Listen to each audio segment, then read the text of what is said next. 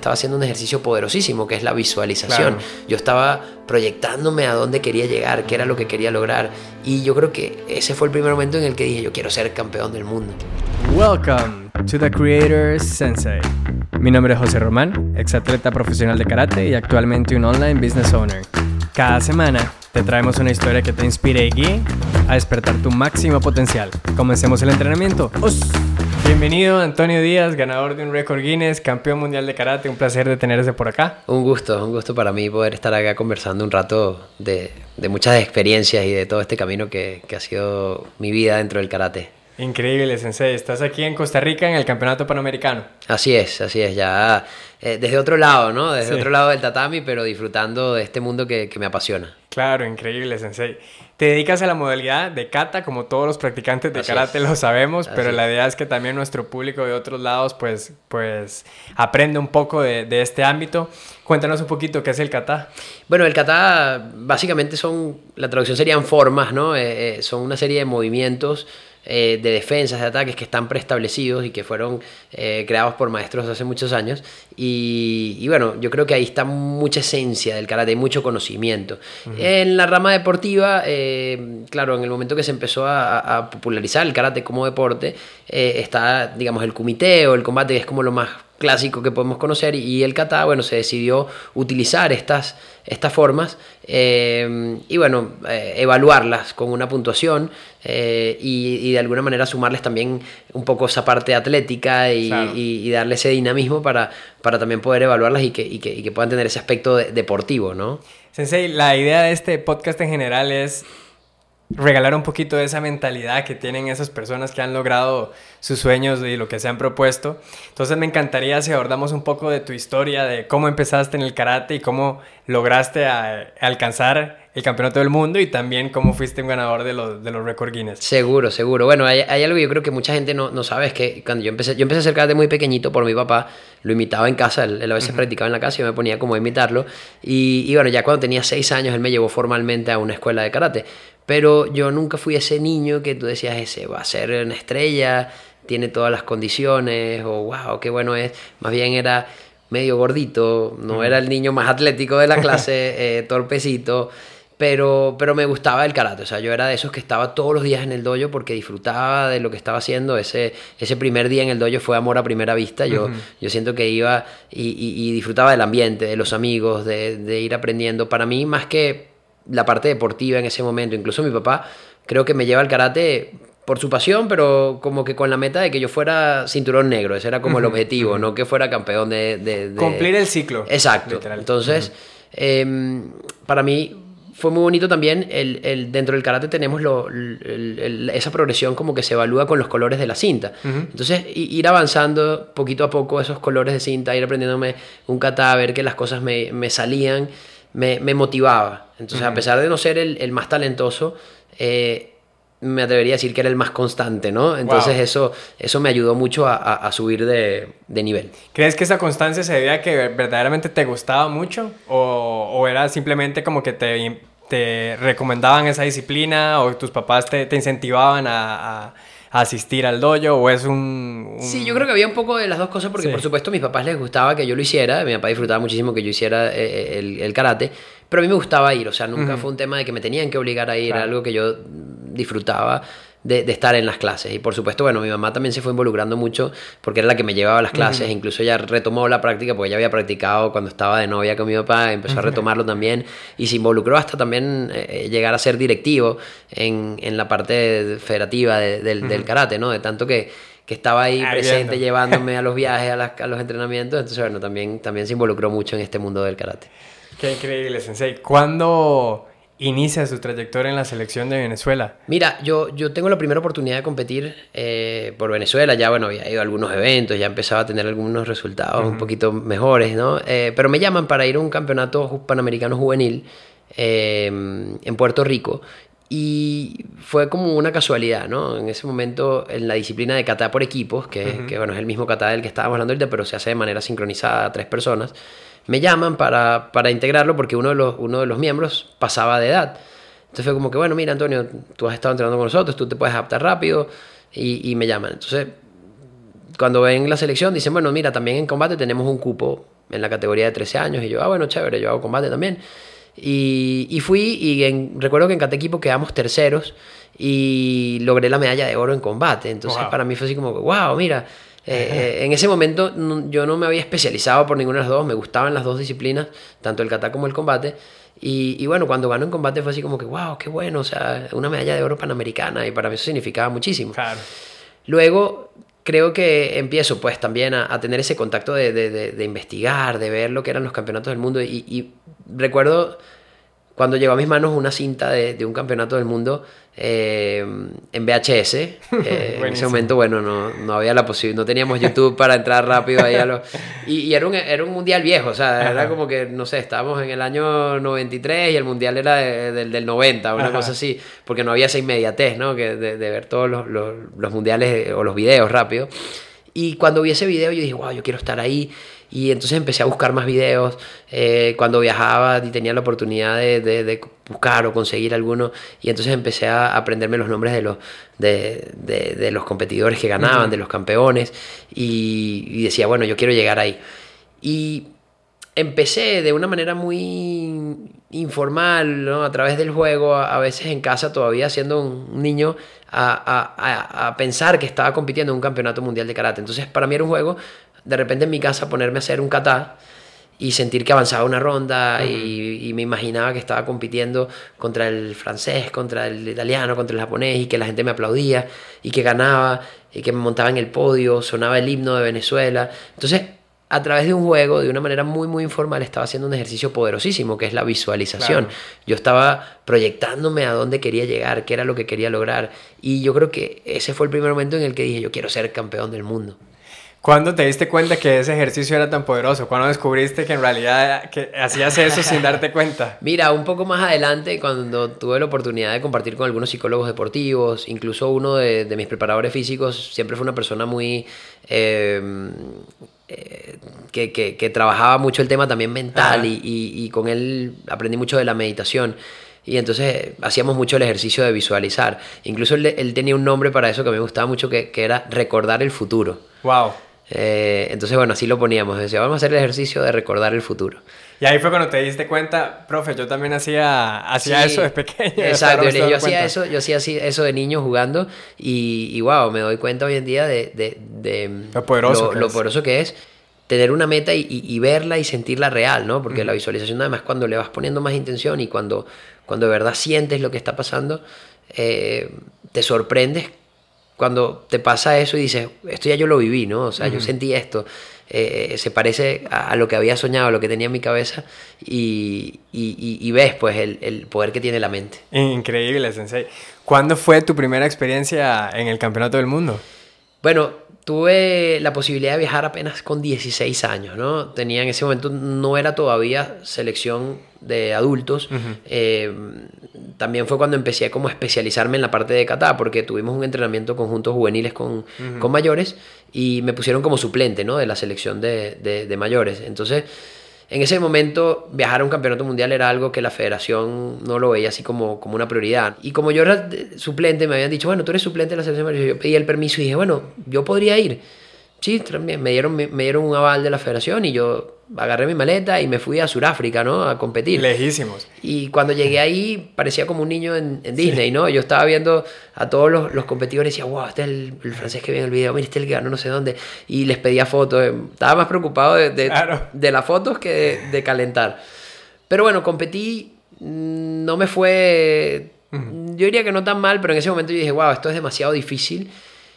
Pero regresé y, y- y como que me, me enganché con ese gusto de, de- de decir, wow, tengo que codearme entre los grandes y, y entendí que para llegar ahí había que trabajar muy duro, ¿no?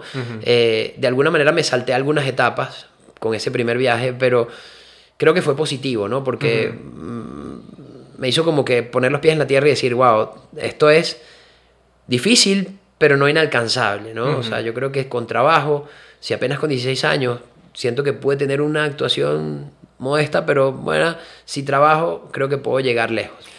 Sí, siento que estableciste la barra muy alta desde muy joven.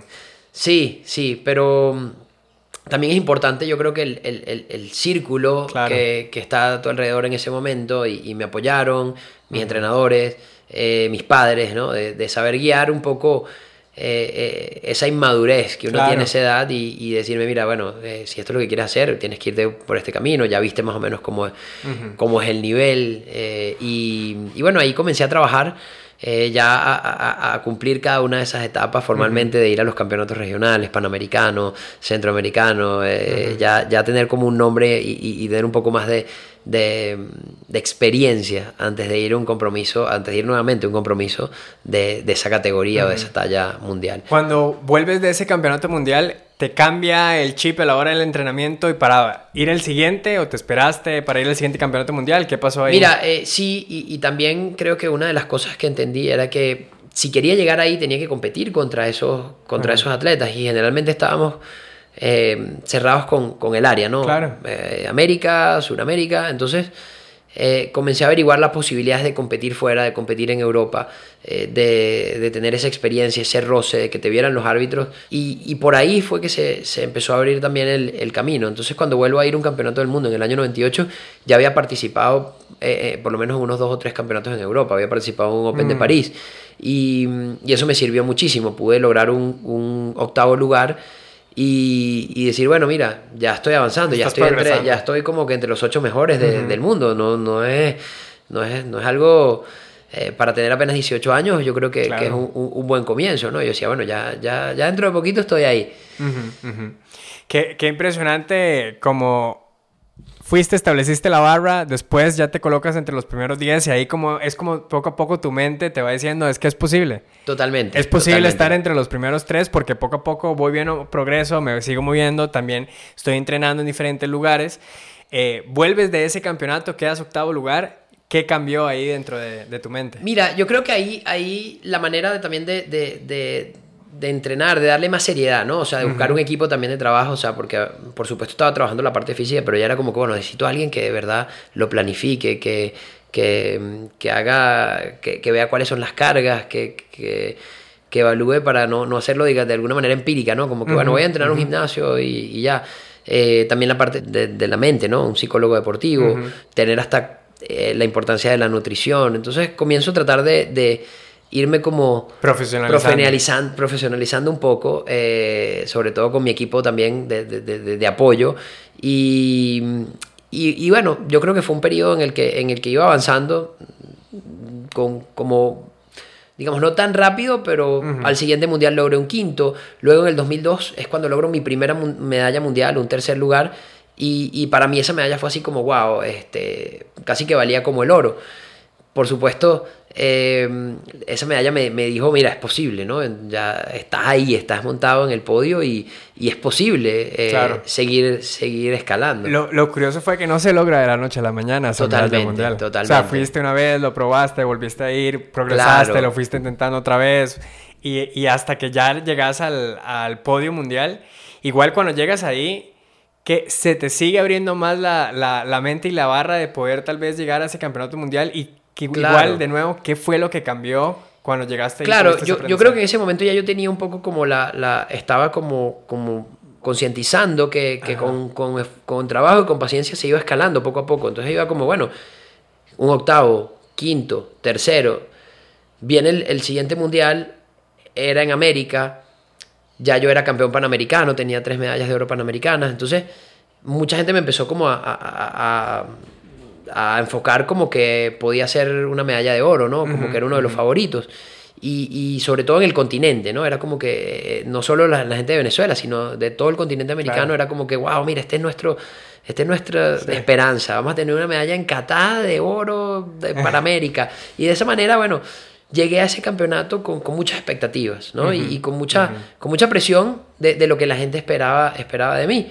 Pero era como que, bueno, ya eh, la progresión es esta, ¿no? He ido poco a poco y ahora toca la de oro, ¿no? Era como mi, mi, lo que yo sentía. Y en cuartos de final pierdo con el que era en ese momento también el campeón de Europa y también había sido bronce en uno de los últimos mundiales, el italiano Luca Valdesi. Y para mí eso fue como que, wow, eh, la tragedia, ¿no? Porque fue como que se derrumbó todo mi sueño, tenía que esperar dos años más y ahí sí el tiempo me parecía que eso era como una eternidad. O sea, yo decía, bueno, tener que esperar dos años más para volverlo a intentar no sé si lo aguante casi, ¿no? Sí.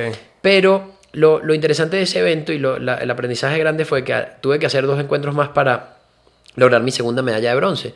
Y eran contra Francia y contra Japón. Y yo salí sin pensar en eso, o sea, yo salí un poco con esa rabia que tenía, esa impotencia, y hice mis dos katas, los gané los dos, eh, y, y, logré esa segunda medalla de bronce. Y al salir de ahí mucha gente me decía, wow, pero qué diferencia entre los primeros katas y los dos últimos.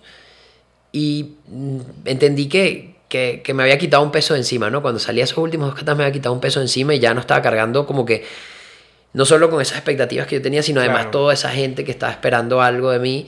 Y, y, que me había hecho que yo perdiera como que el foco del, del objetivo, ¿no? O sea, como que realmente no lo estaba disfrutando. A veces pasa, eso en general pasa cuando a veces cargamos con las expectativas o nosotros mismos también nos afecta un poco, queremos lograr esto y, y, y, si no lo logro me, ya no va a haber otra manera de intentarlo, tiene que ser esta vez. Y esa presión que nos generamos a veces, sí, a veces es lo que nos, nos, nos vuelca, ¿verdad? a la hora de... Claro, claro, claro. Porque yo creo que, que es importante entender que eh, la meta, o sea, cuando tú tienes una meta es tuya, ¿no? Eh, eh, por supuesto que, que, tu equipo, la gente que te quiere se va a alegrar, pero, pero nunca puedes hacer algo por complacer a otro o, porque los, o por lo que otros están esperando. Tiene que ser realmente eh, tuyo, ¿no? Es tu, es, tu, es tu trabajo, es tu, es tu esfuerzo lo que realmente vale. Wow, Sensei. Después de, de esta segunda medalla de bronce, ¿qué, ¿qué es lo que sucede? Bueno, vuelvo, yo decía, bueno, vamos a intentarlo una vez más. Eh, en ese momento también tuve una etapa difícil porque eh, mi entrenador, el que me había formado también por muchos años desde, pequeño, eh, tuvimos, digamos, una, una, separación, distanciamiento. hoy en día mantenemos una muy buena relación, pero en ese momento, bueno, hubo una especie de, de, ruptura, digámoslo, ¿no? ¿no? No fue nada tampoco trágico, pero tocó como llevar caminos diferentes, ¿no? Entonces en ese momento la parte técnica estaba un poquito como eh, sin guía. Tenía una persona que, que, me acompañaba, ha sido muy importante, que era mi preparador físico, es el profesor Rolando Balbuena, y, y, con él trabajaba, pero sentía que en la parte de karate necesitaba a alguien. Y estuve casi dos años prácticamente trabajando solo, o sea, con experiencia que había tenido de trabajar con algunos maestros, lo que, los conocimientos que yo tenía. Y llego al Campeonato Mundial del 2006 em, y perdí en la semifinal otra vez contra el italiano. En ese momento yo dije, bueno, nada, eh, claro, el kata es muy subjetivo, ¿no? Entonces es muy fácil como que decir eh, la culpa fue de los árbitros, él era el, es el campeón, ganarle a él es muy difícil porque ya está como que establecido que es el campeón. Pero cuando me puse a ver los videos, así como que dije, bueno, honestamente estuvo mejor, ¿sabes? Yo decía, bueno, tengo que reconocerlo. Creo que era importante aceptarlo también y dejar ir ese, claro, ese Claro, claro, y, y siempre tratando de buscar eso, la enseñanza de cada una de estas experiencias era, era como que, claro, si, por más que podamos pensar que tal vez el, arbitraje no nos puede haber favorecido, si dejamos todo ahí, nunca vamos a mejorar, porque es como que, bueno, ¿qué puedo hacer yo? O sea, ya eso, eso no es como mi círculo de influencia, ¿no? Entonces, dentro de lo que yo puedo hacer, tengo que ver en qué estoy fallando y qué puedo mejorar, ¿no? Entonces, si me quedo solo viendo lo externo y, en lo que yo no puedo hacer nada, nunca voy a poder eh, dar un paso más y, realmente mejorar. Entonces, traté de concentrarme en eso y me di cuenta que uno de los problemas era ese, que tenía mucho tiempo trabajando solo y, no lo estaba logrando, ¿no? Por más que le ponía empeño, que le ponía disciplina, sentía que hacía falta una, una guía. Una guía. En ese momento, ¿buscas algún maestro que te pueda guiar en el proceso? Sí, tuve la oportunidad, eh, he tenido la oportunidad de entrenar con muchos maestros en Japón, eh, incluso con el maestro Sakumoto, que fue un ídolo para mí también cuando, cuando veía esos mundiales en los que ganó.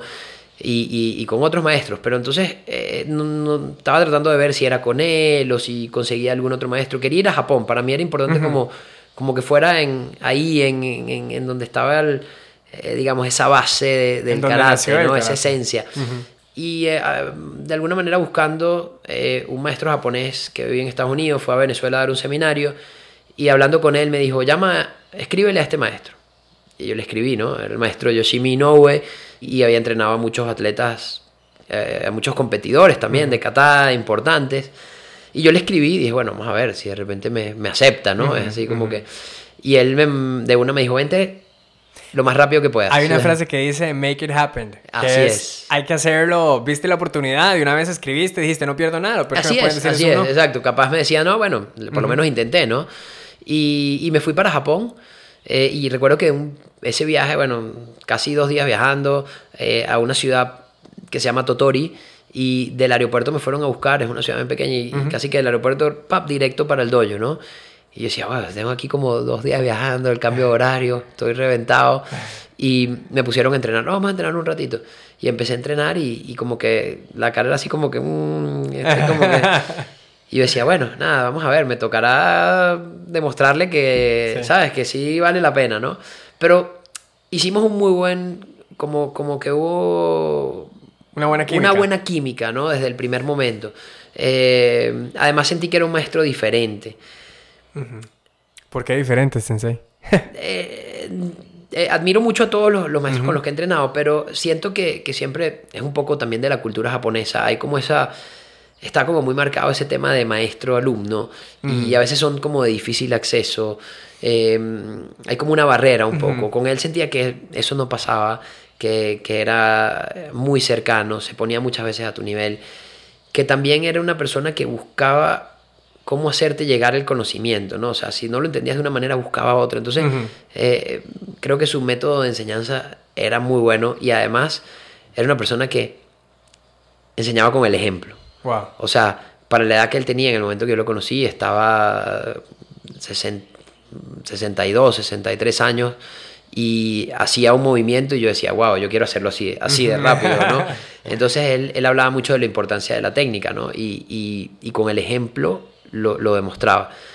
Eh, empecé a entrenar, por supuesto, con él y, y- y al principio era como que no se me daba, me costaba. Y, y fueron unos meses difíciles. Yo me fui como que pensando estar una semana, 15 días y terminé estando un mes y medio, casi dos meses, ¿no?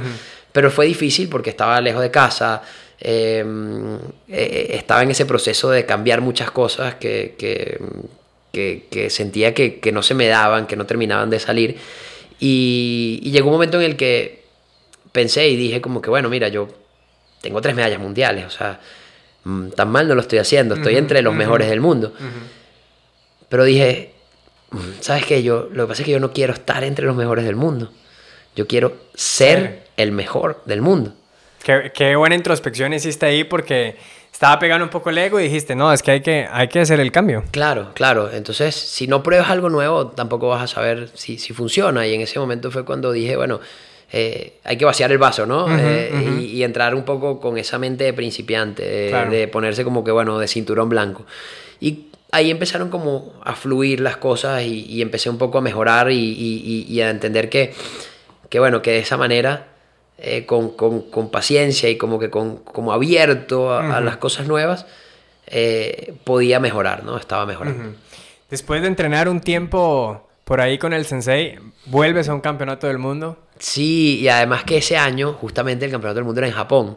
Entonces fue así como que yo me hice mi película, pues. O sea, yo decía, nada, de, de- de aquí yo no había ganado porque tenía que ganar en Japón. Ahora tengo un maestro japonés, o sea, casi que Karate Kid, la nueva bueno. Karate Kid. Y yo dije, bueno, nada, este, vamos a ver, esto, este es el momento. Y de alguna manera, oye, cuando llego al sorteo, veo, digo, bueno, mira, las cosas se están dando. El, el italiano estaba por un lado y yo por otro. Entonces no nos podemos ver sino hasta la final. Llego a la final del campeonato del mundo y me enfrento otra vez al italiano. Recuerdo que esta- en ese momento, bueno, la evaluación era por banderas, ¿no? El, el- el encuentro. Y cuando el árbitro hace el, el silbato para, el- para dar el resultado, salen las banderas y yo veo bandera azul, roja. Traté de contarlas, pero tenía la barra de Italia justo atrás y ¡Wow! Italia! Italia. Y dije, ah, perdí. Entonces, en ese momento dije, bueno, no puede ser tan cerca que estaba. El resultado fue 3 a 2. O sea, una bandera me quitó esa, esa medalla de oro en ese, en ese lugar que era donde yo la, la- la imaginaba, ¿no? Yo decía, no puede ser. Pero dije, bueno, nada, por lo menos lo intenté. O sea, tengo cuatro medallas mundiales, tres de, tres de bronce, una de plata, bueno, vamos a, a- dejarlo así. Yo creía que estaba satisfecho, pero, pero realmente no era así.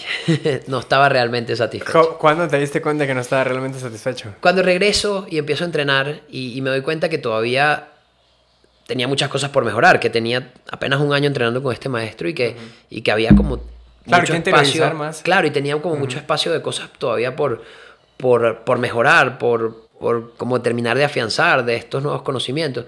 Y, y entonces, bueno, comencé a, a, a seguir, a seguir como, como poniendo empeño en cada una de esas cosas que hacía, pero a tratar de disfrutar más del proceso. Eh, dije, bueno, son dos años en los que tengo que prepararme para volver a intentarlo, pero voy a disfrutar cada día al máximo como si fuera un campeón mundial, o sea, pensando en qué haría un campeón mundial, o sea, cómo vivir un campeón mundial. Entonces, cada uno de los entrenamientos, por supuesto, había momentos en los que estabas cansado, en los que me ponía a pensar y decía, bueno, tengo que hacer tantos catajos, tengo que correr tanto, eh, o ir al gimnasio tantas horas. Y en esos momentos yo decía, bueno, vamos a ir paso a paso. Entonces, la primera victoria era pararse de la cama.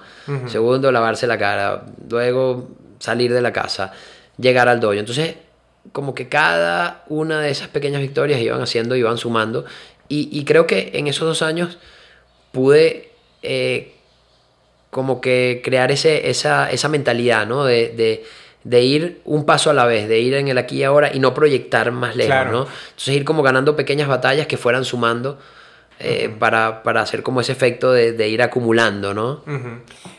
Ese cambio de mentalidad, ¿crees que fue, bueno, aparte obviamente de todo el entrenamiento físico y técnico y, el cambio de maestro, pero crees que esa fue la clave? Sí, yo creo que sí. Yo creo que el, el, el disfrutar todo ese camino fue, fue muy importante para mí, porque me dio mucha confianza también. Eh, y, y, algo que siempre me decía el maestro no era como que yo, yo siempre, la parte del entrenamiento mental le daba mucha importancia, pero él me decía, es como que el mejor entrenamiento mental es el entrenamiento, cumplir con, tu, con toda la tarea, digamos, con todo tu entrenamiento. O sea, el mejor entrenamiento mental es entrenar fuerte. Entonces, era como que es, saber que iba haciendo las cosas, saber que cumplía con todo, al final me daba esa seguridad, ¿no? Y, y lo lograba dividiéndolo en partes, ¿no? No, no como que quiero alcanzar todo esto de una vez, sino que bueno, que es esto, pero iba poco a poco. y, y, eso me ayudó a agarrar mucha seguridad y a, y a, y a, a, mejorar en esos dos años. En esos dos años casi que cambias esa identidad y esa forma de pensar y vuelves a un campeonato del mundo. Así es, y me vuelvo a encontrar con el italiano en la final. Así es la historia del... Sí, sí, total. Eh, ahí, bueno, hoy en día tenemos una muy buena relación. Es verdad que, que un tremendo, tremenda persona y, admiro muchísimo como, como karateca. También ha logrado cosas muy importantes. Pero bueno, en ese momento era como que, bueno, yo no, no quiero que me gane otra vez, ¿no? Y mm, recuerdo que cambiaron el formato del mundial. Eh, en ese momento las finales no eran el mismo día. Me tocó esperar casi tres días para hacer la final y empezó un poco como que la ansiedad. Pero recuerdo que el día antes, el, perdón, el día de la competencia, en la mañana, unas horas antes, salí a caminar con mi entrenador, eh, con mi preparador físico y, que era el que se iba a estar ahí, digamos, sentado en ese momento y comenzamos a caminar. Me, recuerdo que encontramos a alguien jugando con, estaba unos muchachos, unos niños jugando con pelota y empezamos a jugar con ellos, eh, hicimos un poco de meditación. Entonces me di cuenta que, que estaba tranquilo y que en el momento que iba a salir ese día en la tarde al tatami, era para de alguna manera hacer una, una entrega de todo ese trabajo que había hecho durante esos años. Y, y, dejé de pensar como que tanto en el resultado. Que era difícil, ¿no? Porque era como que, bueno, ya tienes otra oportunidad, estás ahí en una final más. Y salí y por fin le gané al, al, italiano, logré la medalla de oro.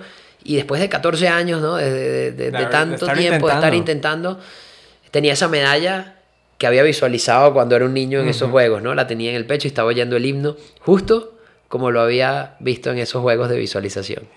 Sensei, ¿cómo te hizo sentir, eh, sobre todo haber logrado sobrepasar la barrera de, de haberle ganado a, a, Luca Valdesi, que es una persona que ya te venía ganando muchas veces, y de hecho todo ese proceso de reconstrucción, una gran parte de esa motivación fue lograr vencer. Claro, claro. Bueno, eh, yo creo que es, que es uno de los momentos más felices que, que he tenido eh, en, mi vida. Yo creo que, que, la satisfacción era tan grande. Yo recuerdo que en ese momento yo, cuando vi las banderas, ¿no? yo levanté las manos como para celebrar y tengo clarísimo que las llevé, las llevé hacia mi cara y, y, por dentro decía, por fin, por fin, ¿no? Lo logré. Era como conmigo mismo, lo lograste, ¿no? O sea, sí se pudo, sí se pudo. Y a ver, eh, eh, yo siempre pongo el ejemplo con lo de Luca, ¿no? De que fue como un. Era, era, un rival ahí que uno tenía, que uno tenía. Pero, pero yo creo que todos de alguna manera, como que de alguna manera en nuestra vida tenemos a ese Luca Valdesi, ¿no? Tenemos todos un italiano ahí que, que vencer de alguna forma. Y el tema es que muchas veces ese, ese italiano podemos ser nosotros mismos, ¿no? Yo creo que la mayoría de las veces esa, esa, ese rival difícil que está en el camino es el que te ves, es el que ves en el espejo cuando, cuando te miras. Sensei, ¿cómo vencer a ese, a ese rival cuando somos nosotros mismos?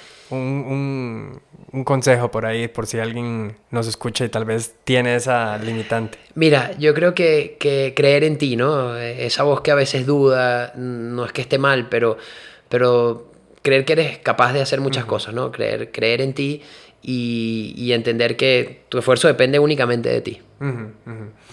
Increíble, Sensei. Después de estar eh, y ya ser campeón mundial dos veces, ¿hay algún momento eh, dentro de esa trayectoria en donde sentiste como, wow, tengo que, recuperarme tal vez de algún golpe recibido? Eh, Mira, sí, yo, yo, yo después, bueno, tenía esa, siempre tenía esa idea de, para mí era muy importante, o sea, como que una de las cosas que yo quería era ganar tres mundiales, ¿no? Por tres mundiales consecutivos. Ya, ya llevaba dos y decía, bueno, uno más, porque solamente dos atletas lo habían logrado, ¿no? Ganar tres mundiales de manera consecutiva. Entonces, dije, bueno, todavía estoy en buena forma, creo que lo puedo lograr, y uno más. Entonces decido ir al siguiente mundial, en 2014, y fue un mundial un poco complicado porque me enfermé unos días antes, me tocó un sorteo también difícil, entonces terminé perdiendo en cuartos de final contra un rival que en papel no era el más difícil, era el de casa, el, el, alemán. Él logra llegar a la final y eso me permite pelear por una medalla de bronce y lograr esa medalla de bronce, mi, mi séptima medalla mundial. Pero al salir de ahí, mi maestro me dice, no more, ya, aquí, hasta aquí, vamos a... Ahora me gustaría que me lo acompañe a hacer seminarios, a entrenar un poco más como para ser instructor, a ayudarlo con la organización. Y dije, bueno, está bien, no me sentía satisfecho con esa última actuación, pero dije, bueno, está bien. Al año siguiente, él falleció, eh, un poco sorpresivo para todos porque fue un cáncer que nunca le dijo a nadie que tenía. Eh, sí, muchos de los que estaban cercanos y, allá en Japón con él lo veían un poquito como débil, esto lo mandaron. Pero hasta el último día, antes de morir, estuvo en el dojo dando clases. Eh, y, de alguna forma, bueno, era, era esa filosofía de vida que él tenía, ¿no? De que había que disfrutar la vida, de que había que sonreír y que él, él iba a vivir eh, como quería, no como le iban a decir otros, ¿no? y, y, en ese momento, por más difícil que, que, que, fuera todo lo que estaba pasando, yo entendí que ese no amor no era el mío, ¿no? Ese, ese no amor que él me había dicho no era, no era el mío y, y fue difícil aceptarlo, ¿no? Porque, era eh, sobre todo por sentir que, que, tal vez lo traicionas, ¿no? Totalmente, además que estamos hablando de alguien que para mí era mucho más que un maestro de karate, ¿no? Se había convertido de alguna manera en una figura importantísima en mi vida.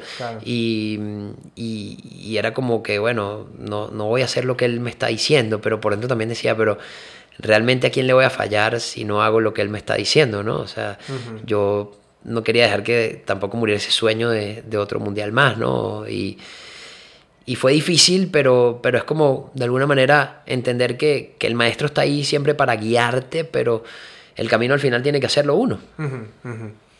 ¿Vuelves entonces a un campeonato del mundo y lo vuelves a intentar? Sí, y justamente en un, en un, año en que dije, bueno, voy a hacerlo y, me tocó también un poco eh, em, pelear contra el ego porque después de ese, de ese golpe tan difícil fui a algunos eventos en donde no quedé en el podio, entonces decía, bueno, ¿será que de verdad el no more? Sí. Eh, pero luego, bueno, me pude recuperar, lograr una medalla importante, volver a posicionarme un poco como favorito para ese próximo mundial. Y al mismo tiempo, por otro lado, iba la noticia de que el karate posiblemente iba a estar en los Juegos Olímpicos. Entonces llega la inauguración de los Juegos Olímpicos de Río ese mismo año, en el 2016. El mundial era a finales de año. Y el día antes dicen que el karate oficialmente va a estar en Tokio 2020. Y yo, wow, bueno, me llegó tarde, ¿no? Esto, esta, esta oportunidad de poder estar en unos Juegos Olímpicos.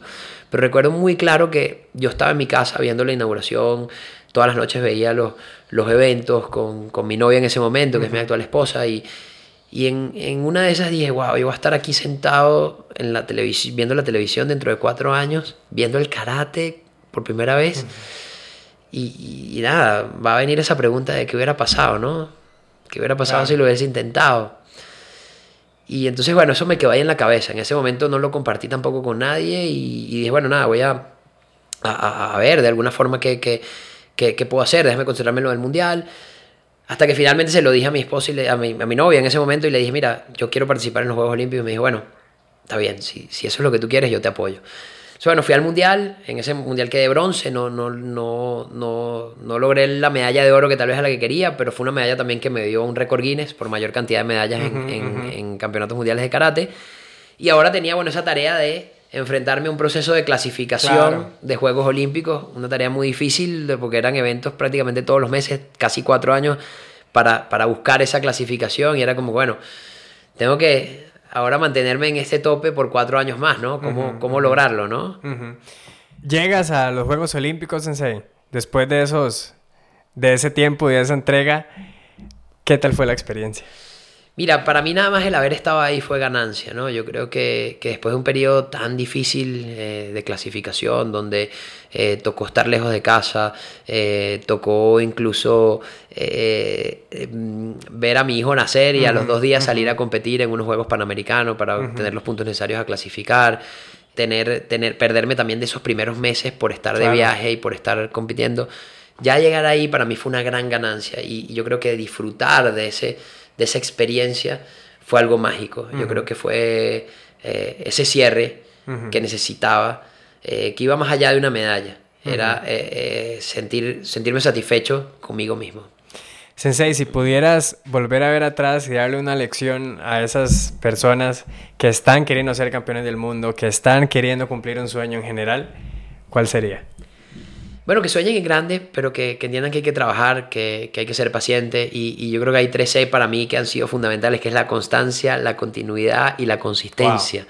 Eh, yo creo que con, esa mentalidad eh, podemos convertirnos en campeones de nuestra vida, que creo que es lo más importante, ¿no? Por supuesto que todos queremos llegar a la medalla, pero eh, si logramos estar contentos con nuestro esfuerzo, con darlo todo, y estar satisfechos con ese esfuerzo que damos, creo que esa es la, medalla más importante que podemos lograr. Vivir el proceso, diría. Totalmente, totalmente. Sensei, un placer tenerte por acá, de verdad, súper agradecidos. Muchísimas gracias. Lástima que no podemos quedarnos aquí horas de horas conversando y, logrando entender y, comprender cómo es que tu mentalidad te ha llevado a tener todos esos éxitos. Agradecido por el espacio, Sensei, y nos vemos pronto. Gracias, gracias. Pura vida.